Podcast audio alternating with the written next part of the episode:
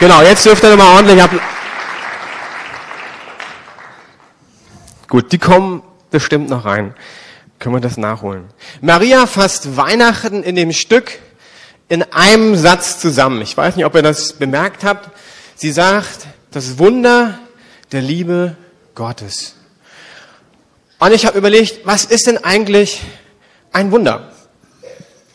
Wenn wir schon darüber reden. Wikipedia sagt, als Wunder gilt umgangssprachlich ein Ereignis, dessen Zustandekommen man sich nicht erklären kann, so dass es Verwunderung und Erstaunen auslöst. Es bezeichnet demnach allgemein etwas Erstaunliches und Außergewöhnliches. Also zusammengefasst kann man sagen, ein Wunder ist etwas Ungewöhnliches, was Unmögliches passiert, von Menschen nicht erklärbar, nicht erwartet.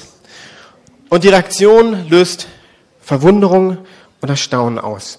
Ich habe gegoogelt, das mache ich gerne bei der Predigtvorbereitung, das Wunder von. Und dachte, schauen wir mal, was kommt. Also das Wunder von Weihnachten ist leider nicht angeschlagen. Aber Top Nummer eins war das Wunder von, richtig, das Wunder von Bern.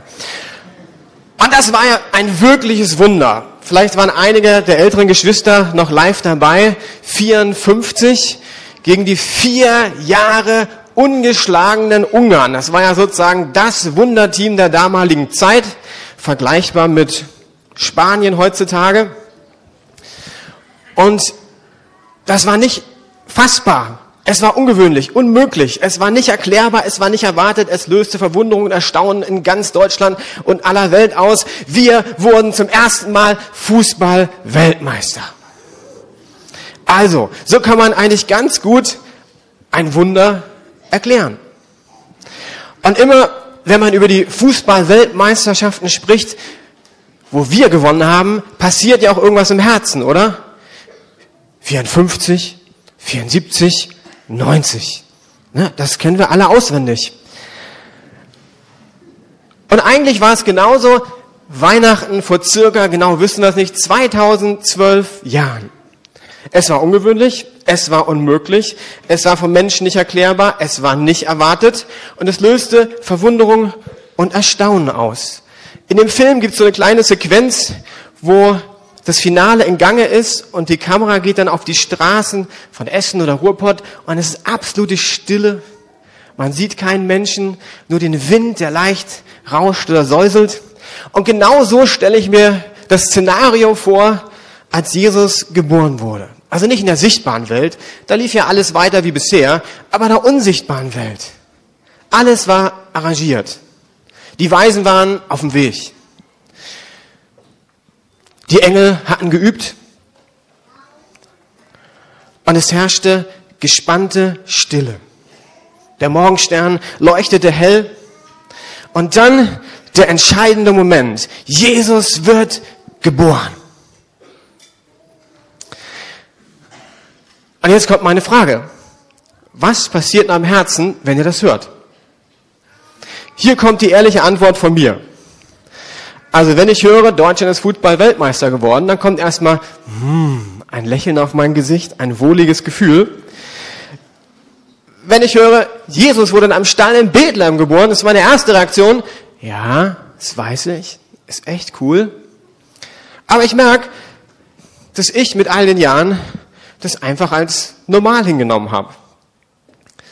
Und ich habe heute mal angeguckt, was ist eigentlich das Wunder von Bethlehem? Was ist das Wunder von der Liebe Gottes? Was ist da Ungewöhnliches passiert in diesem Stall? Ungewöhnlich war, dass Jesus in einem Stall geboren ist. Ist klar, haben wir im Stück gesehen. Ich habe in der Vorbereitung gemerkt, mich fasziniert aber was anderes, was komplett ungewöhnlich war.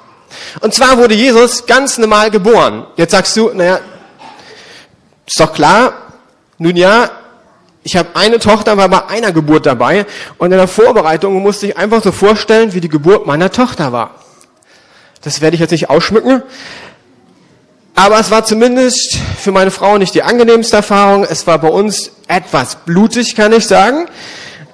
Es war nicht so wie diese Krippenszenarien, die wir so sehen. Alles perfekt. Und mich hat der Gedanke fasziniert, dass Gott genau diesen Weg gewählt hat, wie ich auf die Welt gekommen bin. Es hat bestimmt andere Wege gegeben, wie Jesus auf die Welt gekommen hätte werden können. Richtig? Komplizierter Satz. Aber Gott entscheidet sich ganz normal, so wie du und ich geboren worden sind. Das ist der normalste Weg, der Sohn Gottes. Und das Tolle ist, wenn Gott wirklich Mensch wurde, und das begeistert mich, dann kann er mich verstehen. Wenn Gott nur als Gott auf die Welt gekommen wäre, dann könnte er mich nicht wirklich verstehen. Wenn Gott wirklich Mensch wurde, was ich glaube, dann versteht er meine Höhen, meine Tiefen, er versteht auch meine Gefühle. Und das ist wirklich ungewöhnlich. Ungewöhnlich ist auch, dass absolut keine Presse anwesend war. Habt ihr eben Stück auch gesehen. Also wenn wir das Ganze in die heutige Zeit versetzen würden, gab es keinen Leitartikel im Jerusalemer Kurier, auch keinen Livestream-Bericht, zumindest von den Engeln, die Geburt lassen wir mal aus. Selbst die 19 Uhr Nachrichten hätten nicht berichtet von dem Ereignis im Stall. Aber Gott hat Gäste eingeladen. Und ich glaube, die Szene, die wir hier erklärt bekommen haben, im Stall von Bethlehem, ist nicht zufällig passiert, sondern alle Symbole, die wir sehen, auch die eingeladenen Gäste, sagen was aus. Man könnte sagen, Gott hat das orchestriert. Er war wie ein Regisseur und hat Dinge vorbereitet, damit verstehen, was eigentlich passiert, was ist das Wunder. Und das Erste ist, diese Gästeliste hättet ihr wahrscheinlich nicht zusammengestellt. Der Sohn Gottes kommt auf die Welt. Da haben wir die Weisen, also Ausländer, die nach Bethlehem kamen. Und wir haben Hirten. Einen größeren Unterschied kann man kaum haben. Hier haben wir reiche Leute, hier haben wir arme Leute, hier haben wir gebildete Leute, hier haben wir ungebildete Leute. Hier haben wir Juden, hier haben wir Ausländer. Diese Truppe wäre unter normalen Umständen nie zusammengekommen. Und was sagt das aus? Die Gästeliste zeigt uns, dass Jesus für alle Menschen auf die Erde gekommen ist. Ja, wir kommen ein bisschen hinterher jetzt. Das lag aber nicht am äh, Techniker, sondern daran, dass er sehr gut Theater gespielt hat und sich erstmal umziehen musste. Jesus ist für jeden, der hier im Raum ist, auf die Welt gekommen. Ich weiß nicht, wie dein Bankkonto aussieht. Es gibt welche, die haben richtig gutes Bankkonto wahrscheinlich. Und dann gibt es welche, der Bankkonto hat sich so in der Vorweihnachtszeit sicherlich Richtung Null oder in den roten Bereich gesetzt. Und es ist egal. Egal, ob du arm bist oder reich bist, Gott ist für dich auf die Welt gekommen. Ungewöhnlich waren auch die Geschenke. Wir haben ja schon gehört, dass Josef sagt, das waren richtig gute Geschenke. Aber wenn ich überlege, also Gold, Weihrauch und Myrrhe, als meine Tochter geboren wurde, hat uns keiner irgendeine von diesen drei Geschenken geschenkt. Und ich glaube, da steckt viel mehr hinter als nur diese drei Geschenke, sondern das sind Symbole, wo dich Gott was sagen möchte. Das Gold. Wofür steht Gold? Gold steht für Reichtum. Nur weil wirklich reich war, konnte sich leisten, Gold zu haben. Gold steht für Könige. Und die drei Weisen wussten, dass sich bei dem neugeborenen Kind nicht um einen normalen Menschen, sondern um einen zukünftigen König handelte, der ein großes Reich regieren wird. Weihrauch, das ist ja heute eher ungewöhnlich. Kennen wir vielleicht noch aus der katholischen Kirche oder russisch-orthodoxen Kirche. Weihrauch ist ein Symbol für Gebet. Weihrauch wurde im Tempel geopfert. Und der Priester ist in den Tempel und hat dieses Weihrauch Gott geopfert. Der Weihrauch zeigt uns, das Kind im Stall wird ein Priester sein, der die Menschen wieder in Verbindung mit Gott bringen wird. Und dann haben wir Myrrhe. Myrrhe verbindet zwei ganz unterschiedliche Aspekte. Myrrhe verbindet auf der einen Seite Leiden mit Heilung. Myrrhe war eine Art Medizin, kann man sagen. Für die Jüngeren vielleicht sowas wie Aspirin. Also es war klar, wenn man Myrrhe braucht, dann ist man irgendwie krank und Myrrhe wird die Leiden lindern. Was lernen wir durch die Myrrhe? Das Kind im Stall wird leiden und durch sein Leiden Heilung für die Menschen bringen. Dann würde ich sagen, wow, ganz schön ungewöhnlich. Ungewöhnlich auch die Reaktion der Hirten und Weisen. Ich weiß nicht, ob ihr schon mal in einem Stall wart. Ich komme aus einer kleinen Stadt, 10.000 Einwohner. Wir hatten auch bei uns in der Gemeinde Landwirte. Und die hatten jetzt keine alten Ställe, aber zumindest hatten sie moderne Ställe. Und wenn man in so einem Kuhstall zum Beispiel, wir haben regelmäßig Milch vom Landwirt abgeholt, so in Flaschen eingefüllt. Und wenn man dann da reinkam, das roch richtig, also es stank. Und genauso stelle ich mir ein bisschen auch den Stall vor, in dem Jesus geboren wurde. Das war kein Stall, wie wir ihn vielleicht auf Bildern sehen, alles total perfekt, da war kein Dreck, ich meine, da waren Tiere drinnen. Die mussten ja irgendwie äh, ihre Notdurft verrichten. Und dann sehen wir, dass diese Hirten und diese Weisen tief im Herzen berührt waren. Sicherlich nicht von den Umständen. Aber sie sahen Jesus, der hat noch gar nichts groß gemacht. Sie sahen Jesus und ihnen war klar, da passiert was. Mein Herz ist berührt.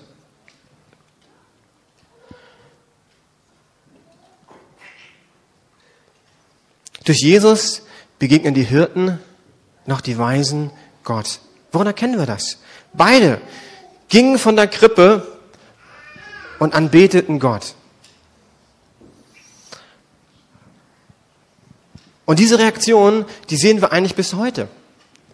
Menschen erleben Jesus und sind berührt. Durch Jesus begegnen sie Gott, dem Vater. Ich habe mal so überlegt, Kirchengeschichte, wen gibt's dann so alles? Na, da haben wir den Simon, der später Petrus genannt wurde. Er begegnet Jesus absolut voller Temperament und er verändert sich. Er lernt Gott kennen, er wird zum Fels der Gemeinde. Da gibt's einen neuen Liebling von mir, Zachäus. Die Geschichte habe ich neu entdeckt. Das war ein geiziger Zolleinnehmer, Steuereintreiber. Er begegnet Jesus und sein Leben verändert sich. Dem, dem Geld mega, mega wichtig war, der fängt an, Geld zu geben. Da gibt's den Saulus, später Paulus genannt in der Bibel. Er begegnet Jesus, sein Leben verändert sich. Und dann können wir weiter in die Kirchengeschichte schauen. Augustinus, Isaac Newton, Martin Luther, C.S. Lewis, Dietrich Bonhoeffer, Mutter Teresa. Ich lese gerade ein Buch von Nick Vucevic. Das ist ein Mann, der ohne Arme und Beine geboren wurde. Eine ganz dramatische Geschichte. In jungen Jahren geht er durch Depressionen. Er fragt sich, warum hat Gott das zugelassen? Und dann begegnet er Jesus. Auf eine ganz tiefe Art und Weise. Er begegnet Gott dem Vater in seiner Lebenssituation. Und ich kann euch das Buch nur empfehlen. Er fängt an, eine Vision für sein Leben zu bekommen. Und jetzt reist er durch die Welt. Er ist ein ganz fröhlicher Typ. Er ist schon gesurft und macht alle möglichen Sachen, was man sich nie vorstellen könnte, ohne Arme und Beine. Und sein Leben ist voller Hoffnung und Leidenschaft. Und dann ist die Frage, wer kommt ganz zum Schluss? Ich habe meinen Namen eingetragen, aber du kannst auch deinen Namen eintragen. Jesus ist nicht für deinen Nachbarn gekommen. Wenn wir Weihnachten feiern, geht's immer um mich, um dich, wenn ich persönlich werden darf. So leicht sagen wir, ja, ja, Jesus, das ist super, aber ich habe da andere die brauchen wirklich Jesus. Also wenn man das Leben anguckt, echt schlimm.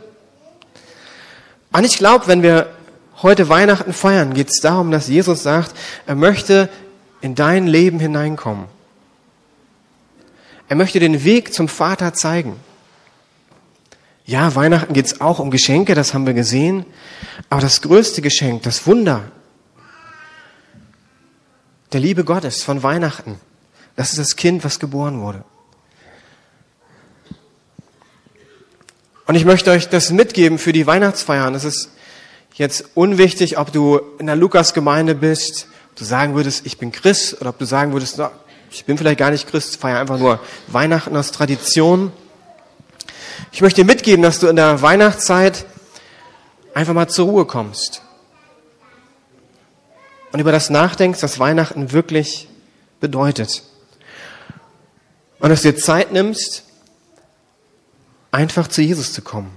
Die Hirten und die Weisen, die sind zu Jesus gekommen und im Schauen auf Jesus haben sie erkannt, wer der himmlische Vater ist. Das alles beinhaltet für mich das Wunder von der Liebe Gottes. Aber das größte Wunder fasst Klaus Hämmerl in einem Satz zusammen. Gott hat alles. Und wenn er Mensch wird, so hat er nichts davon. Er wird nur Mensch für uns. Das Zitat auf einer Weihnachtskarte gelesen, es hat mich berührt. Gott hat es nicht nötig gehabt, seinen Sohn auf die Erde zu schicken, damit er irgendwie Freude hat oder er hat keine Not gehabt. Manchmal gibt es diesen ungewöhnlichen Gedanken, dass, dass Gott das brauchte. Nee, Gott brauchte das nicht. Er hat seinen Sohn auf die Erde gesandt, damit wir wieder Gemeinschaft mit Gott dem Vater haben können. Und ich freue mich auf die Weihnachtszeit, ich freue mich auf heute Abend, ich freue mich auch auf die Geschenke, aber ich freue mich auch, Zeit mit meinem himmlischen Vater zu verbringen. Zeit zur Ruhe zu kommen, Zeit zum Hören. Und dafür möchte ich beten, dass wir diesem Jesus Christus vielleicht zum ersten Mal oder auch neu begegnen. Gott, ich möchte dir danken, dass du deinen Sohn auf die Erde gesandt hast.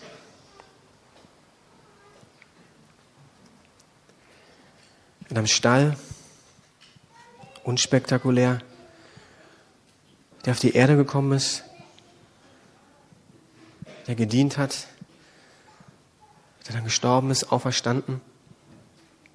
Das ist alles für mich, damit ich Gemeinschaft mit dem Vater haben kann. Und ich möchte so beten, dass wir Weihnachten diesem Jesus Christus begegnen, zur Ruhe kommen und das mitten im Fest, mitten in den Geschenken. Amen.